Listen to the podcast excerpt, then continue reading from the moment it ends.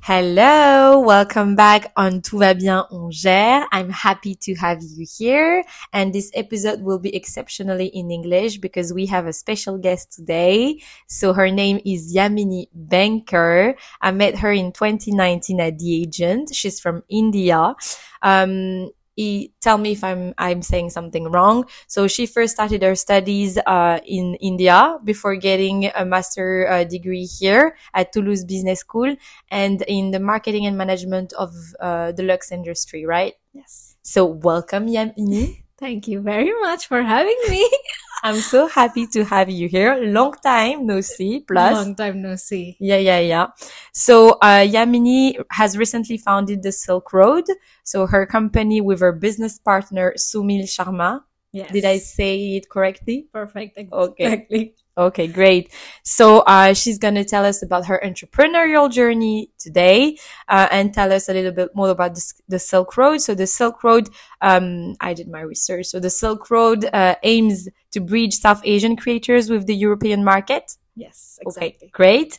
Uh, showcasing diverse fashion that embodies strong cultural heritage Yes. and shared values of local production and artisanal craftsmanship. Perfect.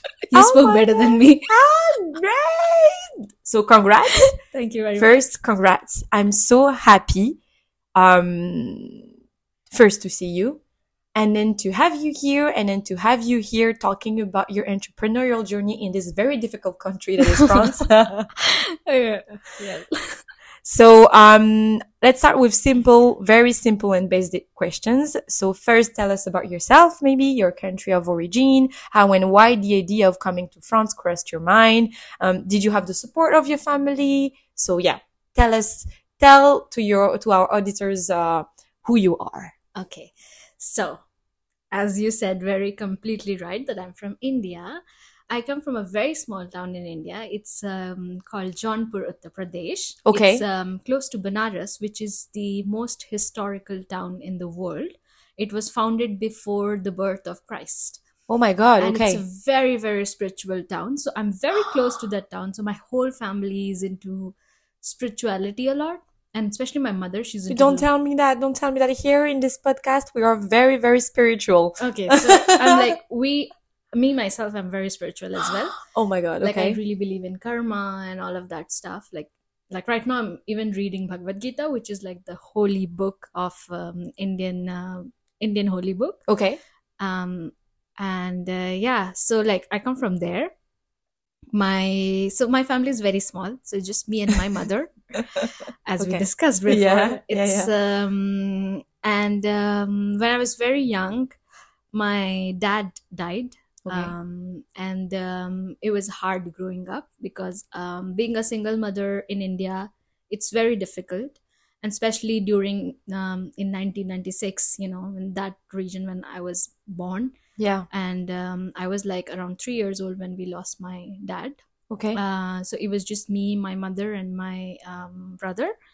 And my family, like uh, in India, you usually have like a big joint family, you Yeah. know, like a like Yeah. a big fat family.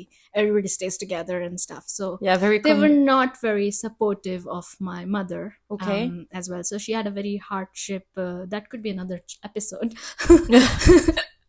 Okay. but like uh, We'll we're do a not gonna- part two. we'll do a part two, but. Uh, that's that's thing and it was hard but then um, growing up um, it was okay somehow we managed it it was all okay then come um, around 18 years old i lost my brother Okay.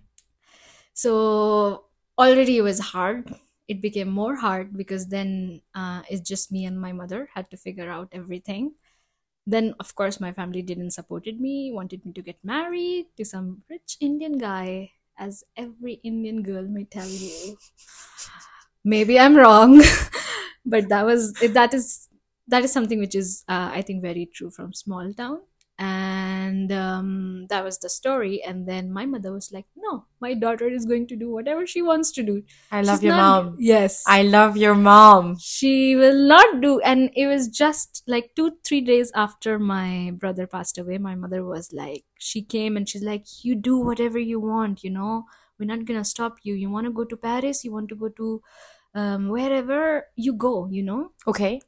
And at that point, I didn't know that I wanted to go to Paris, but Okay. like um, I was applying into colleges and stuff. It was one year after, I think, because my brother passed away in 2015 and I came to France in 2017. Okay. So, of course, it was a hard period, but uh, my mother supported me. I got into college here, and it was no specific idea that, you know, I'm gonna come to Paris. Okay. Because would I, have- yeah, I was about to ask why Paris. No, it wasn't, you know, at that time it was not a trend because I think because of Emily in Paris, it Yes. became a whole trend that everybody Okay. wants to come to Paris, especially Indians. Yes, you're right. Especially Indians. There's so many Indians right now, I which is know. very cool, which is yeah yeah really, it really is cool. it is i have I, I meet so many indian people even in my daily life at work so yeah yeah Yeah. So, and at that point, it wasn't the case, you know? We Mm. were very less Indians. Like, it was hard to even create a group of Indian Mm. people. Like, really, really. which is not the case anymore today Which is not the case anymore today. But, um, yeah. So, um, yeah. I- so you came to paris I came to Paris. It was very good, very nice. Like, you know, everything was very dreamy. like Um, emily in paris Like, Emily in Paris slash the family tragic history. okay Otherwise, the I mean, I was in Eiffel Tower not with my Balenciaga and my big heel shoes, but everything else was was uh, good, really cool. i love the cliche yeah, you see. okay So um, yeah, there was a back uh, like I mean, it was okay, and in the end, um, yeah, I've mo- met like friends, and you know, So you were in toulouse right I was in no, I was in Paris, but Okay. I had my campus um, Toulouse Business School, but they had a campus in Paris. okay and they, do they have a campus in toulouse as well or? Yes, Ah, yes, okay so yes. you had your campus in paris Yes, but great yes, amazing yes. Okay, and um, my question, my second question is how much on a scale of 1 to 10 did you experience a cultural shock when you when you touched down here in France? Six. 6? Oh, that's fine. Yeah, I mean, it wasn't like a cultural shock as such as um when a foreigner, like an a French person goes to India, Yeah. because I was more surprised that uh, you know, gonna say a very cliche thing, but like dog poop on the street. I thought that it's gonna be clean, very very clean. I could never have imagined that you would say that. No, but like I was very surprised, like why it's not clean, you know, like Yeah. why Yeah. that was you know No. i would really thought that it would be very Super very clean, yeah. super clean you know Yeah, I understand. Yeah. And it's not. it's not Do you do you still think it's not? it's not Okay. it's not at all okay. Okay, so that was your most uh, shocking experience? yeah No? because you know like coming from india you think that when you go abroad everything is gonna be very clean and very like you know i mean paris is beautiful i Yeah. love paris Yeah, it's yeah, my home it is. It is. i have found myself here so i have um I love it. I, I- love the way you say that. I mean, Paris to me is everything, you know. Okay. I mean, I love this city. I love this. I mean, people complain a lot, but I feel that um, this is the place you come when you want to be founded, you know. Okay. Okay. You know, it has a charm. It has his it has it has a history, it has a charm, it has a heritage. I agree. I agree. It has something. it has something, you know, Yeah, I which agree. other cities in the world do not have that. But India also has something. Indeed, indeed. But you know, so, well, coming from such a family tragic history, Yeah. India becomes much more like a traumatic I for me. I do understand. but Yeah. it's changing now. Okay, it's changing now. It, does it help you like your experience here to make peace with the Indeed, With it India. actually in past two years I had made my peace with my country. Oh my god, I'm so happy to hear this and I'm so glad you you you, you are in fact, you are happy to share this with us. No, it is, it is. I mean, it's a love and a hate relationship. But now that finding Silk Road made me love my country so much that I want to spend like. This Eh. is something I want to share maybe on your podcast that I'm gonna share like most of my time in India and Paris. Like I want to do like um 50-50 life, you know, Yeah. between Paris and India. Oh my god, I love it. I love it. I'm so I'm so glad you're okay and willing to share this with us. So thank you very much, Yamini, again for being with us Um, okay. So can you tell us about the inspiration behind the Silk Road and how the idea for the platform came to you? Because it's a platform, but I saw that you also had the pop-up store, right? Yes. Okay. yes. So is it e-commerce only today or is it, uh, right now it's only e-commerce. Okay. But uh, multiple pop up during um, the years. Okay. That's the plan. Great. Uh, pop up across the world. Amazing. the plan. Okay. Um, I hope it's gonna happen. I really hope. I would. We are really looking into New York, London, Italy. You know, during summer could be really nice. Amazing. Um, so yeah, I mean the clothes are fun. They're quirky. They're They, edgy. they are amazing. Uh, they're everything you know that you don't have in, in Paris. Yeah. And they, and they, um, they have something, you know, They have a. They have a. they, they, yeah, I, I I don't know. There's a how- story behind every Yeah, cloth. You know. I agree. I agree. That that's what you that that's what the brand uh spreads as a vibe, you know. Yeah, I mean, when we launched the Silk Road, like the motivation re- behind the Silk Road was me working in fashion industry for like four and a half years. Yeah.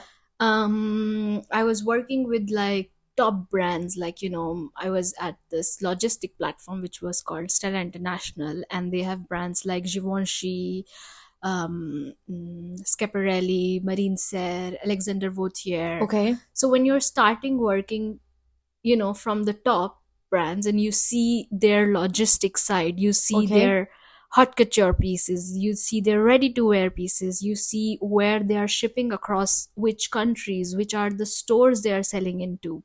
It's just so interesting, you know, what is Okay. the what is the glamorous, you know, what is the the most unglamorous thing behind these brand? It's the logistics. Yeah. Yeah, yeah. You know, It is. I mean, you have these super good looking pieces from in the store coming from where yeah. somebody is sending them you know Yeah, there's yeah, a yeah. whole history behind Yeah, it yeah. and i think the logistic and the production is the most unglamorous part of the fashion industry and i got to see that Okay. and made me very aware of you know the the fashion parisian fashion scene Yes. because when people wants to work in a fashion industry they just think oh it's it's so glamorous you know it's not you It's know a when you- cliche, yeah. it's a cliche Yeah, yeah. i mean in the end fashion is a business It it is. And do you feel like when you uh, see the other side uh, from the other side of the curtain, you feel like there's a y- there's still a big difference between fast fashion and uh, haute couture, for instance, in terms of logistics. indeed Okay, indeed okay, that, that okay, indeed there is a big difference there is you know there is a lot of qualification which goes behind those people to manage those pe- pieces and we need to have respect for those pieces you okay. know? So you still have the story that you're the story of the pieces that is very important. yes Okay, but this story you feel is not well reflected during, uh, let's yeah say, uh, the like on the other side of the curtain. No, so of the course not. scene part, let's say. yeah Okay, yeah okay, i think those people are very hidden okay. who get who ships your stuff Okay. while you were in covid and you Okay. were ordering those pieces I know, right? Yeah, okay. we didn't put a highlight on the logistics Okay, and that's what you wanted to bring.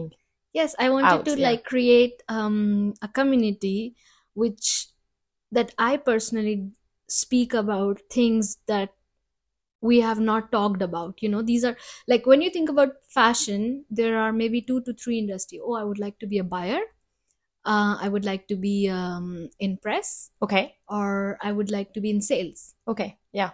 i'm in sales right now but Okay. like you know there are other part too logistics production um, there's so much you know goes Yeah. around Yeah. Yeah. when- Sourcing. Yeah. yeah. sourcing and Yeah, yeah. you know like so many things that people don't even give highlight to and you're not even taught about those things I, I agree. No credits. no credits who Yeah. ships your box in the morning that the dhl come what is the i mean you know you don't receive your box you call dhl oh my god where is the box and they're humans you know they're shipping like more than 1500 boxes Mm, in a mm, day and they mm. just come and smile at you and you be so rude with the dhl guy I know. right? I feel so bad. I was just like, you know, I mean, like, I mean, somebody needs to go and speak about those things. You know, they're humans. I, I mean, know, right? one day delivery late, and you are like, And maybe that's also the Occidental or how would you say that European way of thinking, you know? because mean, we're yeah. we're too uh, as we say in Fran- in French uh, very aigri. You know, we're we we complain a lot. Uh, you know, when it's uh, late by uh, one minute, uh, we're super fed up. So maybe that's also a French uh, mindset, don't you think so? It is maybe it could be. I don't think so. It's just a French mindset, but it's a global mindset. Yeah, yeah, yeah, yeah. But we are more patient. I, I, I come from an African country, um, and I come from an island, so we are very much more patient, you know. But we don't have a delivery. De we don't have postal codes. We don't have delivery delivery guides. So maybe that's why over there, I don't know how I would get your pieces delivered to my country. But yeah, maybe in ten years. no, but yeah. Okay, okay. So you say it's a global mindset. It's a global mindset, I think, and we need to put a highlight on those things, you know, on those not un so glamorous part of the fashion because Okay. those make your business run.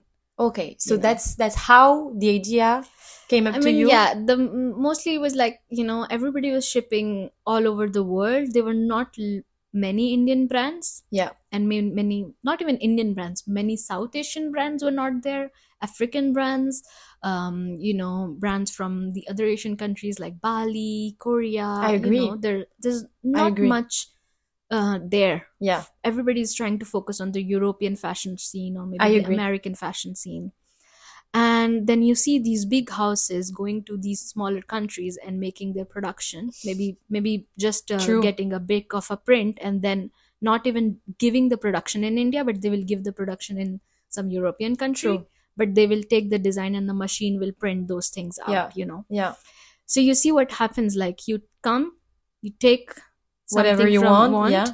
and then you go to your country and you produce there so money goes to those artisan and people Yeah. in europe Yeah. but you take the design you take the embroidery you take the stuff You there, take the history. you take the history Yeah. and you make your brand and then recently people started talking a lot, a lot about uh, i mean dior did a show Hmm. in bombay and stuff but it came in 2023 Yeah. can you imagine It's Yeah. been happening since years Ever since, yeah. ever since Mm.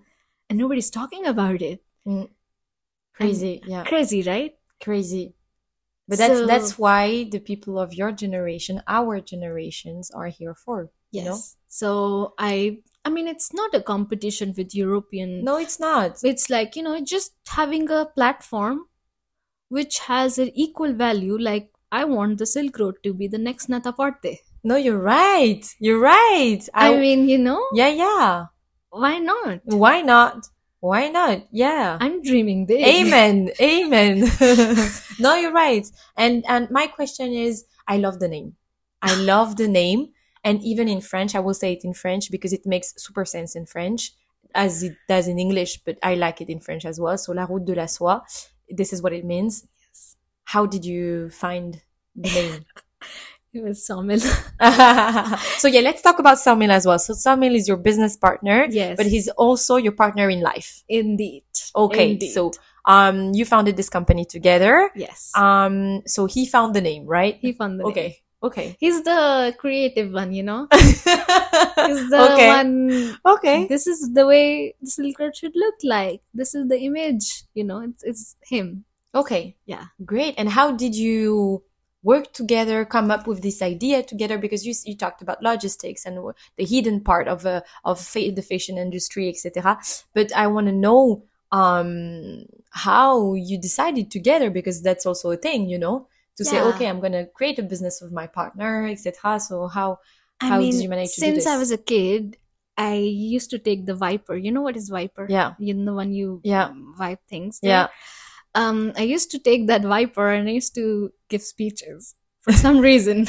right? I used to think as a mic and I used to give speeches like I wanted to create a business since I was a kid. Okay. like, but you, you since- knew, you knew it was a business in fashion or, No, Okay. no, I didn't knew nothing. Okay. But recently, like uh, two, three years ago, I started like, you know, sketching jewelries and then sketching clothes. And I'm not a designer, and um, like you know, I'm not at all a designer. I know how to do a business, but I don't know how to design stuff. yeah, I know I can curate it. I know what I can do other stuff, but you know, designing takes a lot of Yeah. this thing. But that sawmill had okay. and we were like okay fine maybe you know let's just take international designer to India.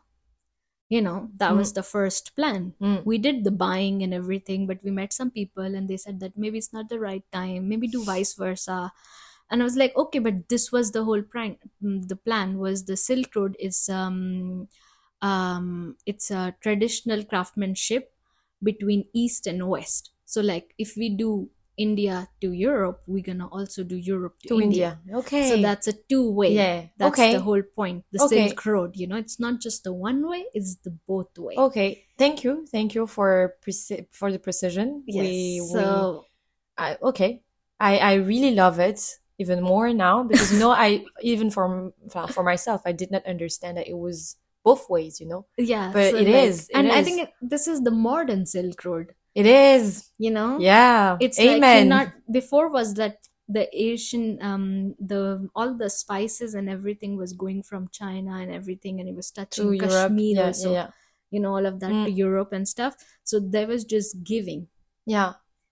we want to create a modern Silk Road. It's like giving and getting it back also. It's like Yeah. a vice versa, you know? I love it. so it's the both way. I love the vision. I love the vision. I had a conversation uh, with a person from my company yesterday or two days ago. She's uh, Indian as well. And uh, we were talking about this and saying like, like there's no light on, uh, you know, both sides, you know, uh, we should put the light on everyone. And uh, thank you for, uh, for uh, putting this light on, uh, on this side of the world.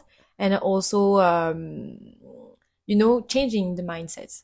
yeah, I think I, I think there is too much, you know, they're taking, they're giving. It's not about that. We're just humans, you know. Let's just give and take. You know, it's a one on one relationship. It's 50 50. Mm. You know, we give you traditional craftsmanship and we also give India some international designer. Yeah, And that is the platform. yeah, yeah. That's the whole vibe we gonna Okay. we want. yeah. like, Okay, So we are also gonna launch in India with some international designers, okay. you know, and it's all about the curation. And maybe it's not gonna be the big, big, big brands, but like brands who really practices the traditional craftsmanships, you know. But that's also the point. I mean, when I said thanks for putting the light on, you know, uh, these people, that's very important because they are as they are human, so they are as important as you know the most mainstream uh, yes, designer, Indeed. let's say. Indeed. Yeah, yeah. So it's really that. Okay. Uh, so thank you. I really love the name. you will tell Sumil. Very good name. Uh, so what challenges did you encounter while establishing the Silk Road um, here in France, and how did you navigate them? I mean, it was challenging indeed, very, very challenging. The administration part, everything is very challenging. I, I was about to say that. How did you deal with the administration? I mean, The um, French administration is so like French, you know. I mean, it's very difficult because we, me and Somil, we are on a salary visa, okay. so we're not allowed to have our company. okay. So we launched the company in my mother's name. So the Okay. company directed is my mother, Okay. but she doesn't live in France, so Okay. we could not have like the traditional bank. But Okay. that's not a problem. Okay. But the goal is that I am going to because I'm like it's been two years. I'm doing Silk Road, but at the same time I'm wor- working at the Okay. French company called Okay. GoShare. Okay.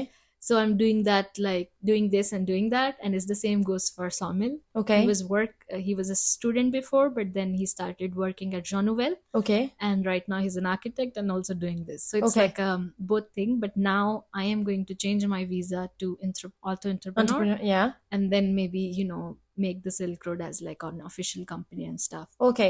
But okay. like it is, uh, we have like a branch Okay. in, in Paris, but the company is based in India. Okay. But we, we have a branch in the headquarters is in Paris. Okay. Thank you. Thank you for this precision. You know, as a French person, and I think that many French will French people will tell you this, it's very difficult for us even to think about starting a company. Because we think that the administrative part, you know, here uh, is so difficult. So difficult, you don't know what to do. There's little information about how you can do things, you know. So um, I found it very impressive and courageous from you guys uh, you you you speak both of you speak French or Mm, He speaks better than me. Ah, okay okay but you know i- if it's not your home country and not your uh, let's say um language you know it's very difficult so so bravo Merci beaucoup. So that, that that was the most challenging part, you think? Yeah, I think opening the company was the most challenging part because you know you can't open it under your name. We have the other visa. We couldn't leave our jobs because Paris is expensive. I know.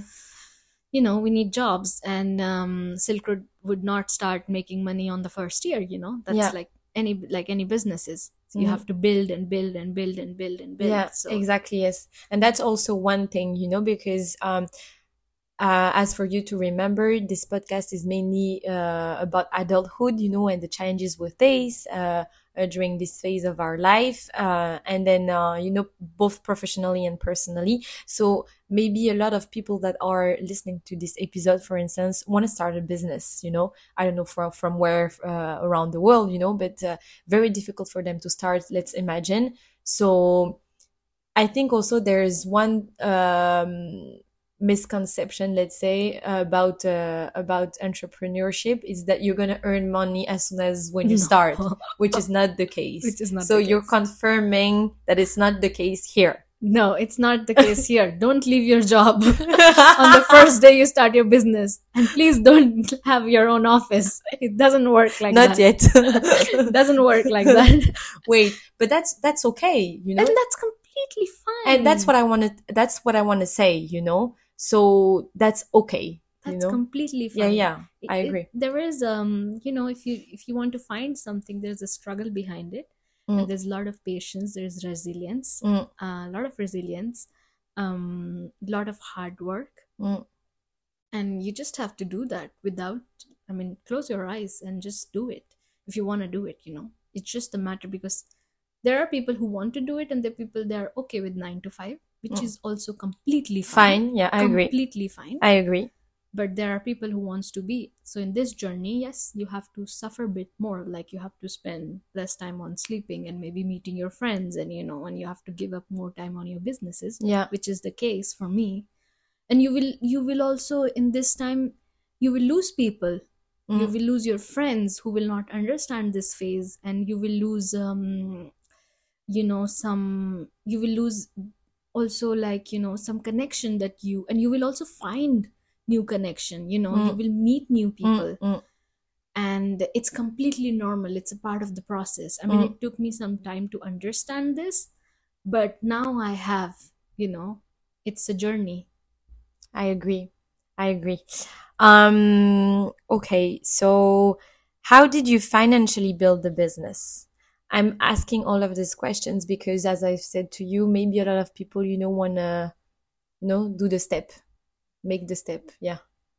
um so my mother Okay. she supported me with the um, with the financial part and Okay. she's still supporting me with um, a bit okay. but also silk road is now supporting itself yeah. um it's not at this stage that um everything is perfect and you know i quit my job and stuff but i know it's gonna happen in two to three months Amazing. That's super fast. not fast it's two years no, you're right, but then still two years i- i- is fast, you know. Yeah. Some people uh, take, let's say, ten years, you know, to get to to where you're you're at now. yeah but it's just that you know i mean i gave everything up Okay. in the past two years like my salary was paying intern so that i don't have to you know um because having an intern is cheaper than having you as a full-time agree. person I agree. so just finding ways to you know cut cost and stuff but now it's like bit um now the business is bit growing and it's mentally bit straining so maybe one of us will go full-time It's the time. it's the time Okay. yeah Great. Um, so as as I've said earlier, launching a business uh, requires a lot of faith, uh, courage, and resilience. So, did you have some period of doubts during which you would almost abandon the the idea or the business? i still have it I mean, it's like, you know, it's every day there is a doubt. It's not a successful business yet. I mean, love it. I love it. But it, that's very important for us, you know, because um, as I've said, you know, on the first uh, episode of my podcast, that you know, I the reason why I launched this post- podcast is mainly because as we are scrolling on TikTok and Instagram, we see, you know, some videos of very powerful people, Oprah, Steve Jobs, uh, you know, uh, that say, ah, okay, not Steve Jobs because he's, he, he, he's dead, but uh, Elon Musk, let's say that, that, that says, ah, uh, you can, if you want it, you can get it, but super, okay, great. But then that's Oprah and that's Elon Musk, you know? So the, these people are one in a million people, uh, you Yeah. know? So I am like, okay, um, I do get it, but you know, how do I do, uh, me, you know, myself here? I feel like I am a very little person in this uh, whole wide world, you know? How do I get it? I don't understand. You know, I am, I'm not like, like these people. So please tell me, you know? and then that's why I, I actually launched this uh, this uh, this podcast. And we have people like you, uh, and there are so many people like you that say uh, the truth. You know that you're not gonna get uh, the million uh, the day after you started your business, and uh, it's difficult. Sometimes you have to. Uh, get a salary, uh, uh, work for a company, and then also start your business at the same time. And you have period of debts every day. yes it never goes away i mean it's and, and and especially that you know i'm an indian living in paris so it makes it more harder because i have a visa restriction i have a lot of restrictions you know that i can do stuff so of course i mean if i was living in india and you know wanted to do this would have been much much much more easier Yeah, I, I agree. And especially, yeah, because you're not in your home country. Yeah, makes it harder. makes it more harder and Yeah. it's completely fine i mean this is what i want to do so i'm going to do it Yeah. not thinking about the result. Uh, thank you. Thank you even for the journey. So enriching, you know? Like I will learn something out of it, I, I agree. and I that agree. that's what it is. And you know. that's your motivation. that is my motivation. I love it. I love it. Thank you very much. Um, as an entrepreneur, how do you approach risk taking and decision making? Uh, Or I that's Su- that's Sumil's part. No. You're more like, okay, mean- no, I that follow is- you. that is more like my part. Okay. Um, he, I mean, I mean, I took risk all my life coming to Paris. Mm, You know, Mm. I mean, this is me. I like taking risk. okay. I So you embody the risk. yeah i'm like you know if it it doesn't go my way it doesn't go you Okay, know That's i fine. mean sometimes i do take risk and it goes completely sideways okay. i learn from it and Okay. i just go forward okay. i know it c- sound may like sound like a very pretentious but Yeah. i mean i have to you know there's no other way i can't lean into anybody Okay. Um, I had this question. Um, how long did it take you to go out there and give it a try for for the Silk Road? How long did it take you from the initial idea and being like, okay, this may be cool, and then boom, creating it? um one year Oh, okay. Yeah. I mean, I wanted to do the business since a long time. Then I was like, okay, I also want to learn a lot. So I wanted to work for somebody. Then when I got the idea, then it took me a year to fully launch it and make it functional. Okay. Yeah, because I was also doing like a full time job. So Yeah. it made the no, process you're a right. bit slow. But I was Right. okay with that. Okay. And uh, you know, I saw um, a video, I think uh, on YouTube uh, uh, a month ago, and then this guy was saying that the secret, the secret of entrepreneurship is to get started, is only to get started. What do you think about this?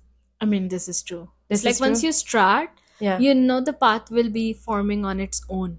Yeah. everything will be happening on its own and you will not even realize it that oh my god i was doing this i mean i didn't even want to do this and it's just coming and you're like make a decision you're doing it or not doing it it's just you know it's just that No, you're right, you're right. Because you know, sometimes, uh, and especially today, and uh, what we taught at school is that we need to do a business plan and we need to do this and figure this out before, you know, uh, making uh, the decision of uh, creating uh, the, the business. So you think uh, we should start right away. i mean i created a business plan it was for one page i mean i don't have the capacity to sit down and create a whole business plan make a financial report I mean, yes, you have to do those things. It is very important. But first start, you know once you have your idea tested and you know stuff like that I agree. you will go there I agree, and the and the i- and the thing of what you said earlier. So have your idea tested.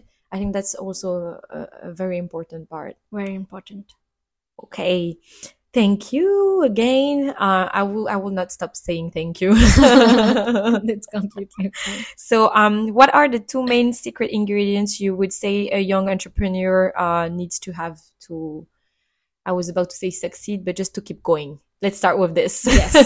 better keep going Uh-huh. okay. patience Okay. Yeah. which i didn't have now maybe somewhat 50 And how did you learn to have this? Uh... didn't learn still can't do it Okay.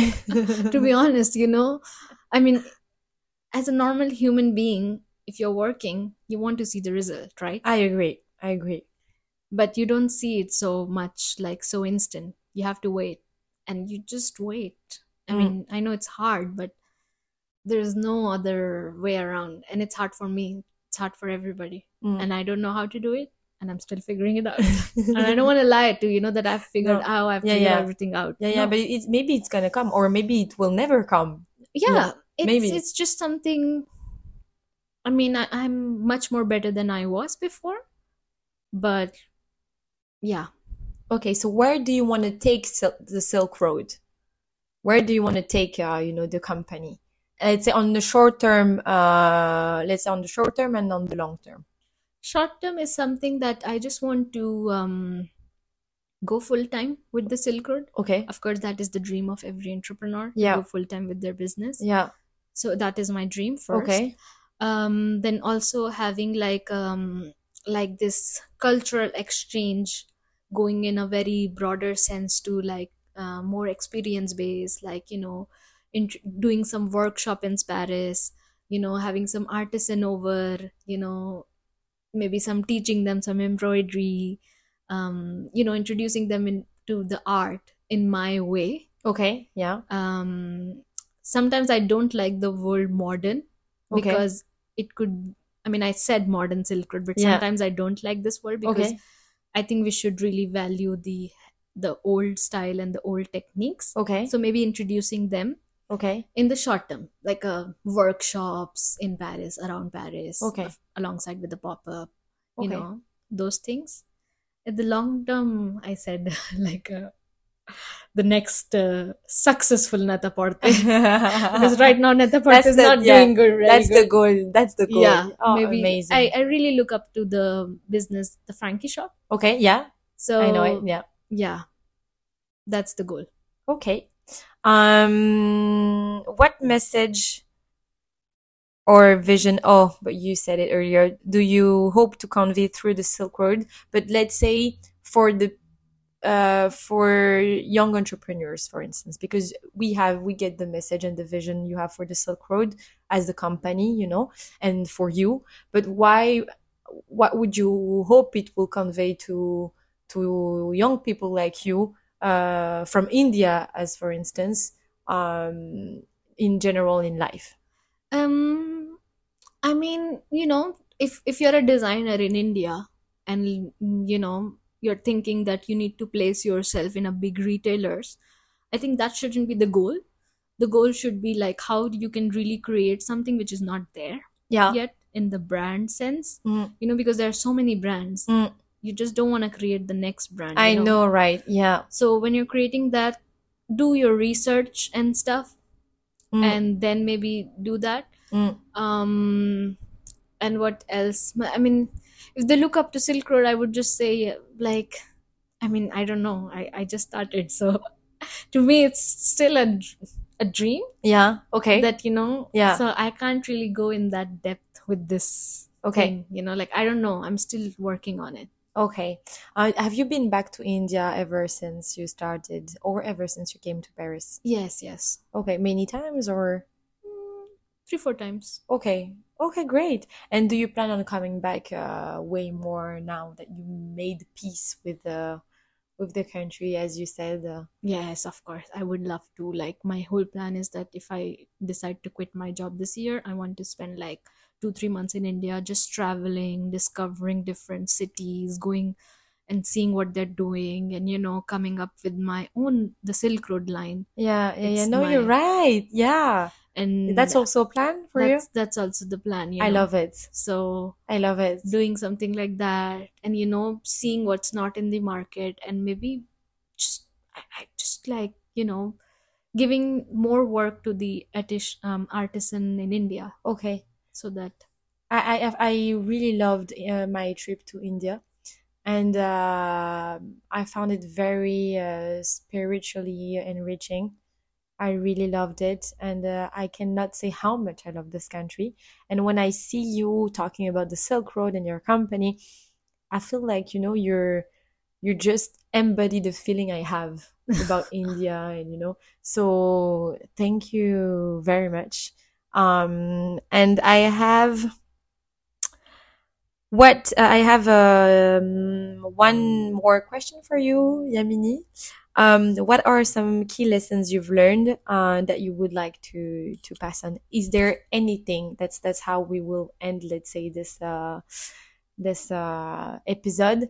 Is there anything you would say you would want to say as I don't know the most uh, exciting part of this journey, or what you want to share, or the most difficult one, or um, how you said you made peace with yourself, uh, how actually what made you make your peace with yourself. I don't know. Please do share whatever you feel from the bottom of your heart, or whatever you have to share. If it was to, let's say, uh, uh, do a summary of this of this journey. i mean i love my country now I love it. I love how you started. i Answering. love my country now to be and i love my people i Mm. think we have something we have so much to share and Mm. so much to give Mm. um i just want to put um bright light there a huge huge bright light especially from small small towners from india Mm, uh, they don't get that they Mm. don't have that opportunity people from small cities in india they are not even appreciated in the big city in india like bombay and I india, understand. delhi and stuff you know I understand. um so yeah all the small towners big shootout to them like Mm, we can do it mm, we don't have to like i trust me like for some years in my life i was very shy to say that i'm from jaunpur uttar pradesh Why? because of this thing that you know i'm coming from a very small town Okay. Okay. you that's know that's uh, that's your legacy. yeah that's my legacy but now i understood but it's something not uh, appreciated Yeah, I know, but you know, as I I heard this. Uh, I don't know where, but I heard this.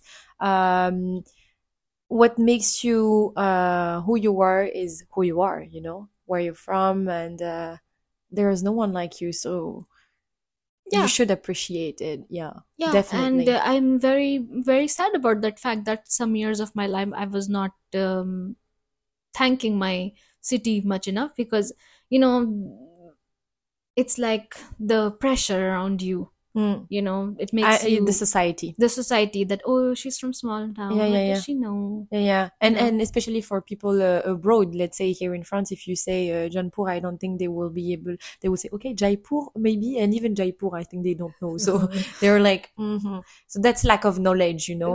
i mean even no actually i ma- found my peace with the saying it jaunpur to parisian people Okay. but to, in india like you know if you're Okay, in telling that you- India itself, yeah. it's it's hard Okay, from okay. small towner to Okay. get the because it's very it's a very competitive this thing and everything stays in bombay and delhi Okay, you yeah. know so if a No, small you're town right. Yeah, yeah. if a small towner tries to go there it's um, a And actually, the struggle. the um, let's say the um, how would you say that the the magic doesn't happen in Bombay or Delhi, you know. That's what I found when I went to India, you know. It happens in small cities. indeed That that's where the heritage is. indeed So if you go to Bombay or Delhi uh, to find yourself in India, I'm sure you won't, huh? I mean, um, Bombay and Delhi, they're super nice too, but like I feel that small towners don't get that appreciation, Mm. and we should. Mm. And um, we should be Definitely. very proud Mm. to be from wherever you are, from Mm. whichever part of your con- in India you are. Mm. We should be very proud of it, and we Mm. should be okay to totally say it. First of all, we should make that norm- mo- normal in India because it is not. People who are from um, Noida, they will say they are from Delhi, Mm. you know, just because I un- yeah, you know. I do understand. You know, and I keep doing that. You know, I keep doing that even in my home country because both my mom of- and my dad are from a small village, but very, very small village. You know, I- if you go there, you feel like you're in the 1970s. Yeah. So you're, yeah, yeah, it, it did not evolve.